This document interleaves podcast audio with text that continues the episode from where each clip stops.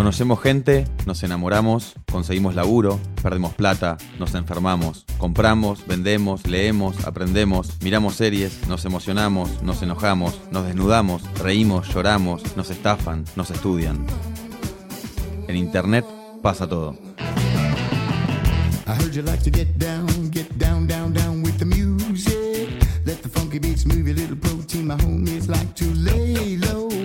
I got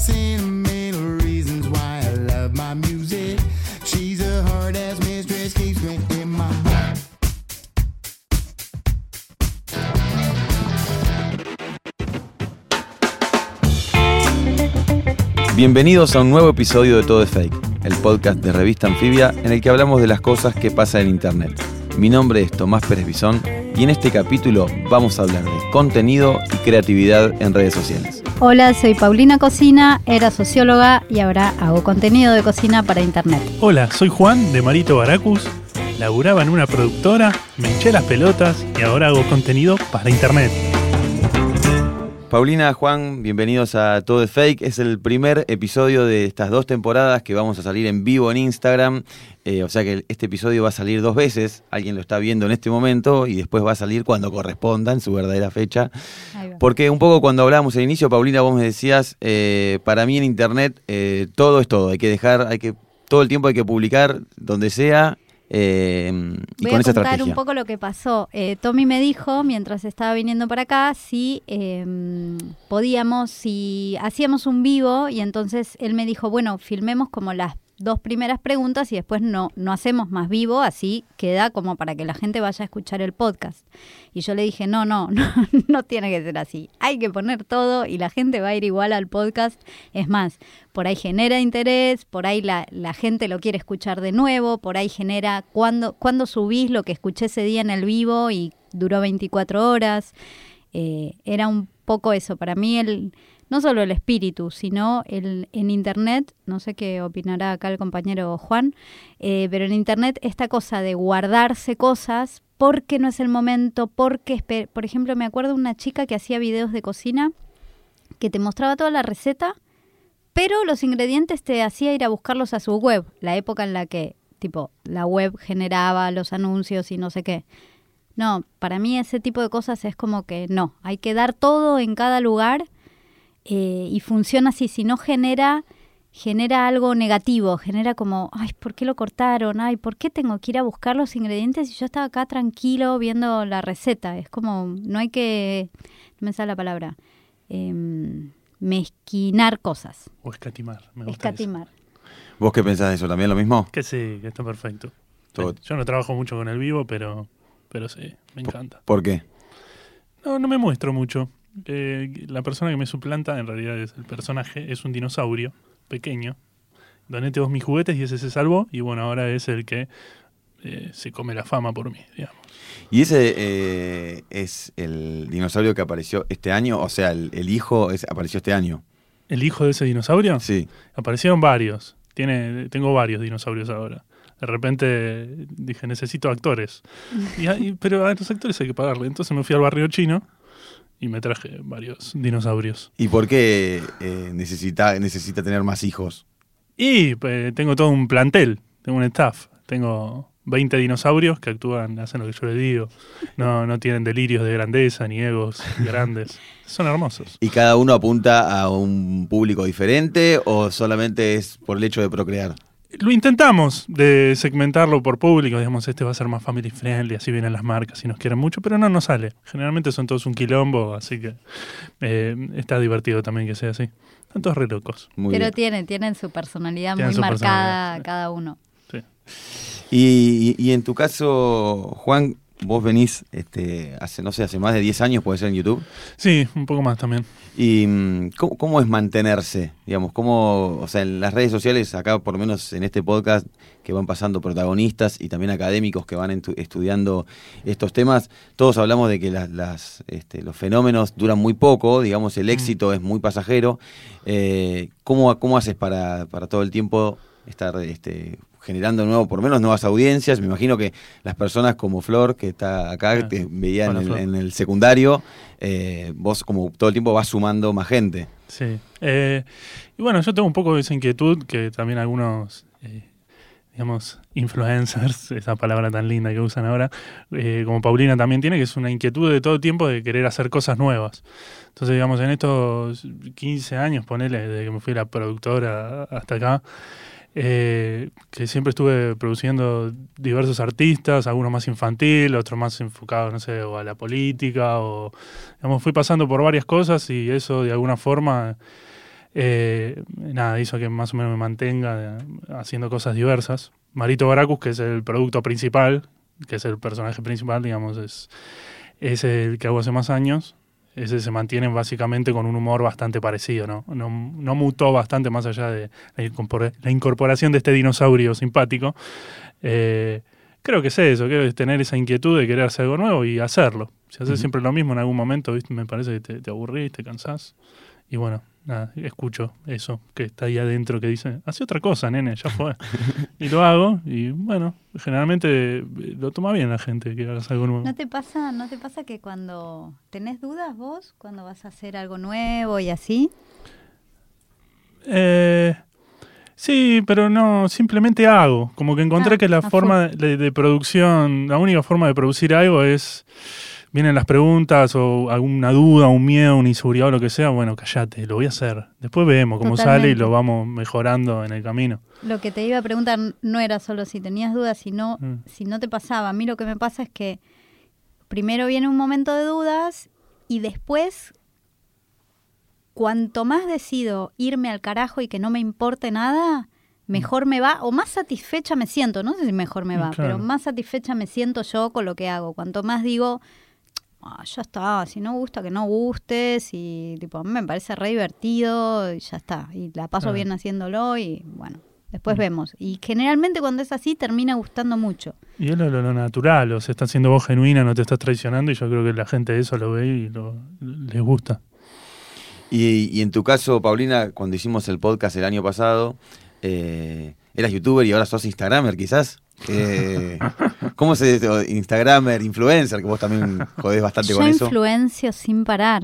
Yo te, mira, te influencié para hacer el vivo eh, de todo el tiempo. Te- yo no paro de influenciar. Influencié a Marito para que venga para acá. Ahora, estas dos, después te las voy a influenciar. En un rato te influencio a vos también. Después pienso con qué. Eh, sí, yo qué sé. Es diferente la lógica de... pro- Quiero hacer algo. ¿Puedo? Sí. ¿Parar un toque? Quiero apagar acá, chicos, porque me... Vayan a Anfibia. ¿Anfibia cómo es? Sí, arroba revista anfibia. arroba revista anfibia, vayan ahí que está este mismo vivo, porque me quedo como pendiente de lo que está pasando acá y de la batería y de no sé qué. Así que vayan a anfibia que están transmitiendo lo mismo con una mejor toma. Eh, no, siempre produje contenido para Instagram, pero mm, eh, es, lo que me pasó desde esa entrevista hasta ahora es que me copé. Y ahora, cuando te dije, dije esto de hacer lo que quieras e irte al carajo y no sé qué, eh, lo dije pensando en Instagram, porque es una red que a mí me costó mucho, porque tenía toda esta cosa muy estética, hasta un poco ñoña también, en la que yo no me encontraba. Yo no me encontraba presentando una receta con banderines, con la cucharita antigua toda lustradita. No, no, no era mi perfil y a su vez mi perfil era de una estética que no, que no, me parecía que no iba con Instagram, hasta que me empecé a ir al carajo y empecé a cantar recetas, a decir, pero a poner tipo cualquier cosa que, que se me cruzaba por la cabeza. eh, y, y ahí me empezó a ir re bien y me está yendo, pero re bien en Instagram. Estoy creciendo, pero mucho, mucho, mucho. Mira, y es eh, a raíz de las stories, ¿crees vos? Capaz que eso aflojó un poco esa estética que tenía Instagram. Yo aflojé un poco con la, atención que le estaba prestando a YouTube y le empecé a prestar un montón de atención a Instagram como plataforma eh, y a entender también cómo, cómo tenía que ser ese contenido. Me costó un montón de tiempo, ¿eh? Me costó probar, medir, no sé qué, na, na, na, na, na, hasta que ahora siento que le enganché. Que ya está, que le enganché. Sí, creo que tienen que... A mí lo que más me gusta hacer son las historias. Eh, lo otro siento que se queda ahí medio, viste, que se ve, que no se ve. Yo con las historias me llevo muy bien, con el video me llevo muy bien. Eh, y después con un tema de estructuración, que francamente me gusta mucho como lo estoy haciendo. Me parece que no lo está ofreciendo ninguna cuenta. Estoy haciendo un contenido en historias que va mucho más allá de mira, mira, mira, mira, mira, mira. De, Ujú. de mira lo que pasa en mi día a día. Yo estoy estructurando un contenido eh, en historias que lo empecé a hacer hace un tiempo y, la, y pegó re bien. ¿Qué es esto de la interacción y de la inclusión de también de, digamos, de tus seguidores con algunas Eh, campañas? No, estoy pensando contenido, incluso hasta a veces tengo contenido de más, porque a veces me pinta estar en el día a día y contar qué estoy haciendo. Eh, pero yo estoy pensando contenido, yo tengo mi Excel. Ahora tengo mi Excel de historia, chicos. Ah, sí, hay un Excel de historia. Obvio. ¿Cómo te crees que me va a ir bien en algo sin un Excel? Hay un Excel de historias eh, que tiene incluso el contenido floji y el contenido potente. Ah, mira. Eh, y entonces, no sé, tenemos una sección que es plato completo, que yo sub, muestro un plato y luego pongo a una nutricionista para que, para que critique. Entonces invito a, gente, a chicas nutricionistas que, que hablan del plato. Eh, tengo otra sección en la cual yo pregunto alguna cosa y después la explico en historias, eh, después los viernes pongo algunas cosas para que la gente, esto de interacción con el público, para que la gente comente, preguntas graciosas como una cosa más relajada, eh, algún- alguna que otra receta, voy como estructurando, el, incluso muchas veces grabo historias y las guardo para publicar otro día porque no es el espíritu de ese día. Claro. Y, y esto este, da, da el puntapié a preguntarle a los dos cómo hacen para monetizar Instagram, que es como la red en la que, claro, supongo que a los dos les va, o sea, tienen mucha interacción, porque es como la red que más se usa ahora. Eh, y cómo hacen, este, a diferencia, porque vos tenés como, un, por lo menos Paulina, un este, discurso bastante crítico con lo que es Facebook, este, plataforma, ah, si bien Instagram también es de Facebook, pero cómo hacen para eso de alguna manera monetizarlo eh, Instagram con respecto a YouTube, ¿no? Donde YouTube por lo menos están un poco más claras las cosas. Claro. Y vos, te- vos tenés ahí un- una cantidad de seguidores en Instagram que tienen una cantidad de dinero. Entonces, nada, tenés que ver con toda esa visibilidad que tenés, cómo capitalizarlo. Algunos hacen shows, otros venden merchandising, otros eh, te venden humo, Claro, sí. lo que sea. Y yo te vendo todo. Así que, nada, es cuestión de, de encontrarle la vuelta con eso. Digamos, mientras nosotros estamos en el auge de YouTube, eh, estaban los Instagramers eh, viviendo de shows exclusivamente, stand-up más que nada. Por un tiempo la plataforma fue solo eso. Y bueno, y cuando pasó lo de las políticas de YouTube, donde no se podía monetizar cierto contenido o, o empezó a pagar menos, la plataforma, todos mutaron a, a Instagram y se dieron cuenta que, que el negocio quizás era, era otro, por ahí, por ese lado, era el vivo, el merchandising o lo que fuese.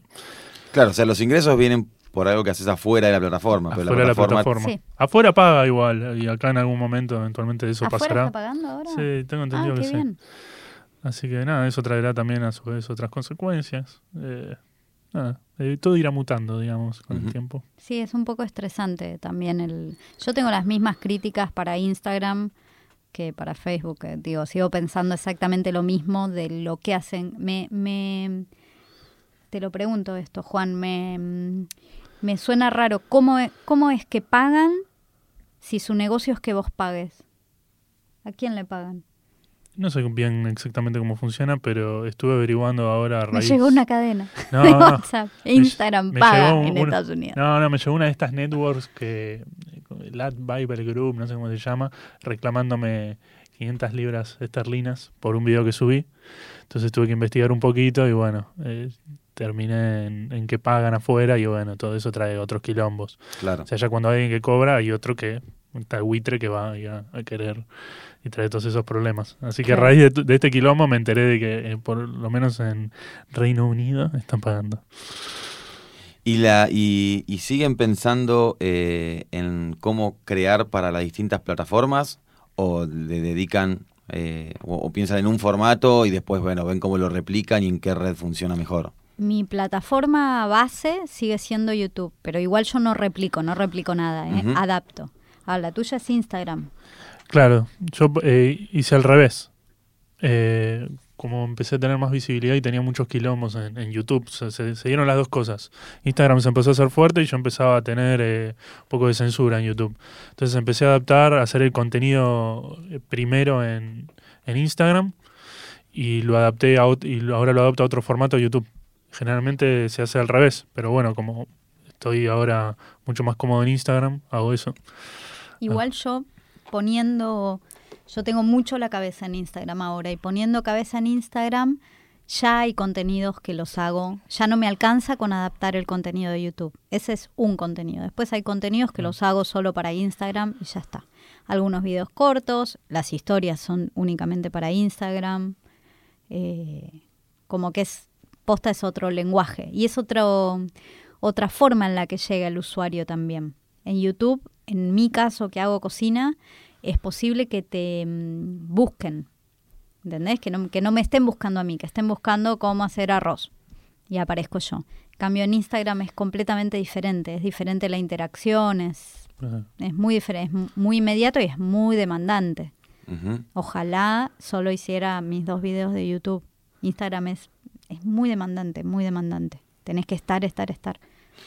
Y vos hablabas de que te censura o que, no sé, había videos Mm. que te bajaban, ¿era porque por insultos o por Lo imágenes? que pasa es que hay unas políticas de YouTube donde no podés decir ciertas cosas, digamos, no, no llega a ser censura tan directa, digamos, perdés el incentivo económico. Entonces vos no podés hablar de ciertos temas, como por ejemplo de política, porque si no, no tenés mo- monetización. Entonces eso pierde el incentivo para el que quiere vivir de, eh, más allá de que esté bien o mal, de denunciar ciertas cosas. No puedes porque no tiene el incentivo económico. O sea, el incentivo económico lo tenés únicamente si hablas de cosas que no tienen que tienen cero compromiso social. Ahora con esto no estoy diciendo que esté bien tenerlo o no tenerlo Mi empanada porque- es muy comprometida. y bueno, y los chistes del nene está bien también son muy comprometidos, ¿no? Pero digo, lo que estoy diciendo es que pasa esto. Después, si el humor o tiene que decir algo o no, eso es súper discutible y me parece que es otra discusión. Pero bueno, no cada vez que toco un tema mínimamente controvertido, se te pone el circulito amarillo y dice, Claro. no hay auspiciantes para vos, nene. Mirá, no, no sabía eso, que era Sí, con sí, temas políticos, claro. era así. Claro, exactamente. ¿Cuántos circulitos hay? Y yo tengo unos cuantos, tengo unos cuantos. Y también tengo algunas bajas en Instagram. O sea, no es. eh, no, no interesa la plataforma. Claro, sí, sí, sí. No, pero ¿de qué colores hay los...? eh, no, está sí. el, el verde el, y el amarillo, que es pocos anunciantes o ninguno, que en mi caso es ninguno. Y después tenés directamente no monetizás. El amarillo es como. Digamos, Portate bien. portate bien. Es como, es como no, no es que no nos molesta lo que decís, solo que quizás le moleste al Ah. anunciante. Es una cosa así. Claro. Claro. ¿Vos tenés un ida y vuelta con, lo- con tus seguidores? O sea, ¿le contestás mensajes o haces...? No me muestro como soy. O sea, como me estoy mostrando ahora con vos, no, eso no lo muestro nunca. O sea, siempre me estoy mostrando desde el personaje básicamente porque no creo en, en el rol del comunicador como que yo tengo que decir algo. Como que soy un mesías de, de algo. Entonces, como no creo en eso, no comunico nada. O sea, rompo con el concepto de influencer. No creo que yo tenga que influenciar algo. Que eventualmente eso suceda, porque nos educaron para eso, para absorber eh, lo que dice el otro y tomarlo como verdadero. Bueno, eso es otra, o- otra discusión. Pero yo no, nunca le digo a alguien cómo soy o cómo debería ser o Claro. lo que debería ser. No, pero alguien agarra y te dice, che, está buenísimo, pones un dinosaurio Mm. en mi casa que tengo una catarata de no sé qué cosa. Eso, ese tipo de interacción tenés, o sea, que alguien te tira una idea y... Eh, sí, la interacción que tengo es que él me mandan los videos, digamos. Video eso hecho. No, me mandan videos de sus perros, de, de, cosas que le pasaron y eso. Como a mí me llega la foto del plato. Claro, Claro, claro. ahí va. y sí. claro. Esa es toda. Para mí igual esto que dijiste se aplica a cualquier contenido. Para Mm. mí hay como un... No un error, yo qué sé, cada uno hace lo que quiere, pero eh, como hay una cosa que mucha gente no entiende que es que no le importas a nadie. Posta, no le importas a nadie. Lo que importa es el contenido. Incluso en gente eh, que ellos son su propio contenido, a mí no, tipo, no me lo saca nadie de la cabeza. Y cuanto más uno entienda, pero no lo digo como algo feo, no le importas a nadie, ¿eh? lo digo como algo positivo, como, claro. mira, la gente quiere saber cómo se hace tortilla. Después yo puedo hacer la tortilla más divertida. pero yo no soy lo principal, lo principal es la tortilla. Em, y en el caso de él me parece que es lo mismo. Tipo, mira, la gente se quiere cagar de risa, quiere ver lo que opina el dinosaurio, quiere... eh, no me parece como... Me parece que está re sobrevalorado ese lugar de el baja línea, ¿viste? A ver, vos qué pensás. ¿Qué te importa lo que pienso? No es Mm. tan importante. Ocurre en, en youtubers quizás más pequeños que generan un falso vínculo emocional de te quiero y, y un ida y vuelta que es súper ilusorio, pero eh, en nuestro caso yo creo que coincidimos, si bien todos los influencers son distintos, eh, coincidimos en que eh, nuestro fuerte es el contenido y no, no la persona. Pero aun cuando es la persona, hablando en serio, andá y preguntale a todas las personas que quieras cuáles son sus, las 10 personas más importantes de su vida. Nadie te va a decir a alguien que no conoce. No, ¿Sabes? mi mamá, yo- mi papá, igual- mi perro y Marito Baracú. No. Pero cuando son muy niños, sí, ¿eh? generan un, un vínculo. Claro, porque yo no son, sé, el son público gente que, infantil no sé. Son gente que por ahí está muy sola en la casa y eh, niños más que nada que no tienen la atención de los padres y generan un vínculo emocional con la computadora en realidad y en realidad con el influencer. Sí, no, no. Y Pero con- no en nuestro caso. Es verdad, sí. El, el otro día veía el documental este de los susurros, va, que hizo BuzzFeed en Netflix, que es eh, youtubers de susurros, y Mm. un poco la- las, los testimonios eran eso, que la gente conectaba y era como súper Mm. importante esta cosa sensorial y, Mm. y estar solo, pero a la vez acompañado por sonidos. Sí, no, no, hay- claro, hay público que puede ser. Pero bueno, por eso a mí me gusta mucho el lenguaje que vos tenés, que es lo vean, no lo ven, qué sé yo, es como más, más real, ¿entendés? No, no estás diciéndole a alguien, uh, vos que estás ahí que sos un número, porque es un número. Te amo, te quiero mucho. Mentira. Claro. Yo también te quiero. ¿Y en tu casa cómo es eh, que, mm, que una, haya una cámara prendida casi todo el día? Que Mm. Perdón. Em, no está prendida casi todo el día, para nada. Em, estoy yo con el teléfono mucho tiempo, eso es verdad, pero cámara prendida todo el día, no tanto. Eh, mi nena lo tiene muy incorporado, tipo yo prendo una cámara y ella viene, Mm. ella sale en todas las fotos porque yo pongo, ve que voy a producir, "Ay, yo quiero, yo quiero y quiere salir, pero por ejemplo el nene no lo ves en ningún lado porque no quiere, porque ve que prende una cámara y raja en realidad. Entonces, claro, no, yo qué sé, trato como de, a veces me sale, a veces no, de respetar horarios de laburo.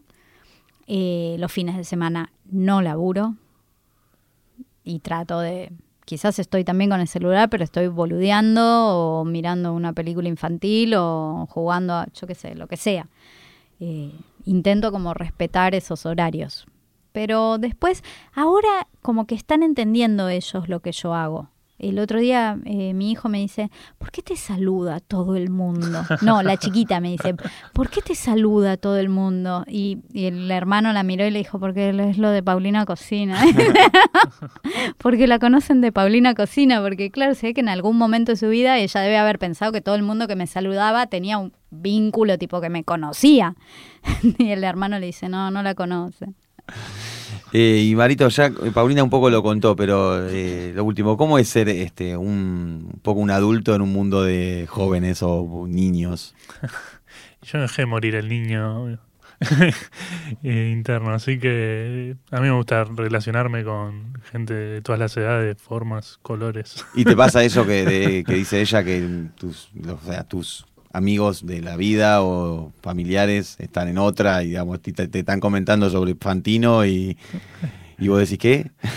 Yo estoy medio como alejado de, de los medios en este momento. ¿eh? En otro momento, que era cuando producíamos eventos de youtubers, también veía todo, pero ahora estoy alejado de absolutamente de todo. Estoy medio ermitaño. Es más, pasan cosas y me las dicen. Entonces, bueno, voy a hacer un video de esto que fue viral. Eh, pero eh, nada, justo en este momento de mi existencia estoy medio eh, abstraído de, de lo que pasa, eh, digamos, eh, de lo que te muestra la tele, no Claro. de lo que pasa. Te informás a memes. No, ni siquiera. Ni me siquiera. informo con. Sí, es que me informo con hablando con gente, no, no en este momento. O sea, como.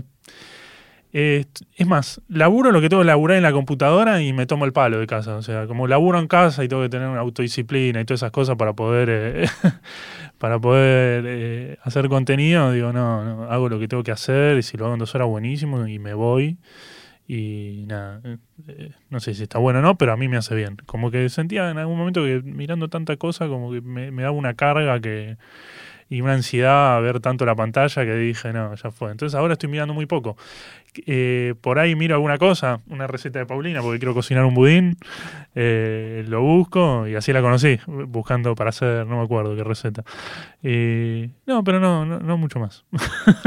En este momento, ¿eh? Por ahí en otro momento tuviese una respuesta, sí, veo a tal y está buenísimo. Está buenísimo, está, está muy bueno ver como dos referentes de, Mm. de generación de contenido que con miradas bastante opuestas en algunas, en bastantes cosas. Sí, en un Sí, montón. Y es lógico que sea así, o sea, cual. todos somos... Ah, está eh, bueno. estaría- sería un embole si fuésemos iguales.